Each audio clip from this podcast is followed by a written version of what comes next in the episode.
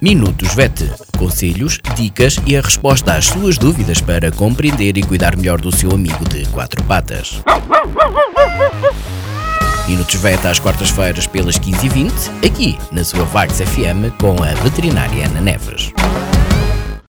Boa tarde. Na rubrica de hoje, Minutos VET, vamos falar como preparar o Natal de forma segura para os nossos bichos em casa. Queria falar-vos de alguns aspectos. O primeiro, em relação à comida, que é uma época em que é sempre tudo tão apetitoso, mas de facto algumas das nossas iguarias, dos nossos alimentos são prejudiciais para, para os cães e para os gatos. Queria começar por falar dos ossos e das espinhas. Uh, os ossos e as espinhas podem provocar uh, traumatismos, perfurações uh, e podem ser muito nocivos para os cães e para os gatos. Ao contrário daquilo que é o senso comum, os cães gostam de ossos, ai gostam e gostam muito, mas comer ossos com, com frequência ou o facto de ingerirem ossos pode provocar algumas alterações intestinais mais ou menos severas Uh, algumas delas podem uh, mesmo chegar a motivar uh, cirurgias de urgência caso haja uma perfuração intestinal ou uma obstrução intestinal grave. No caso das espinhas, temos o, o mesmo problema, mas mais em relação às perfurações. Outra coisa tão deliciosa que é o chocolate. O chocolate é muito tóxico para os cães. O chocolate é constituído por uma substância que é uh, da, da, família das xantinas uh, e que, que, é estimulante, como o café também tem, a cafeína faz parte da mesma família. Uh, e o chocolate um, tão apetitoso que é, não é metabolizado de forma correta pelos cães e vai comportar-se como um tóxico para o organismo dos cães.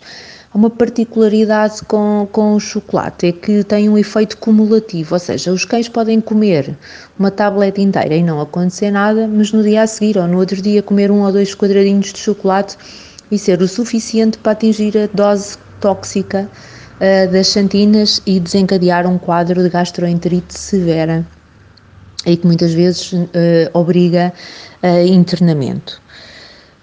Igualmente prejudicial são as uvas e as passas de uvas.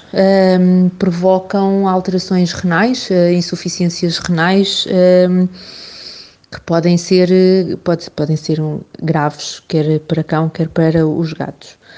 Uh, a cebola e o alho, se forem consumidos também de forma regular na alimentação, estão muitas vezes associados ao aparecimento de anemia.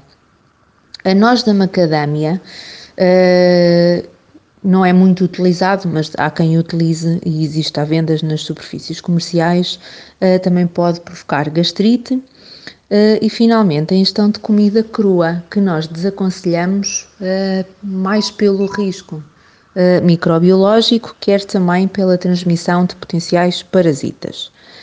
Para além da comida, temos aqui, e isto mais relacionado com os gatitos, o problema das árvores de Natal, das bolas, das fitas, dos embrulhos.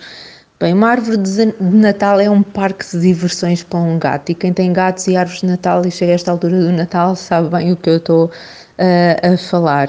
O brilho, as luzes, as fitas, as bolas penduradas, meu Deus, é o sonho de qualquer gato. Alguns fazem autênticos assaltos às árvores, deitam-nas abaixo, etc. Pronto, têm que ajustar no fundo as coisas à existência de, de, do gato em casa.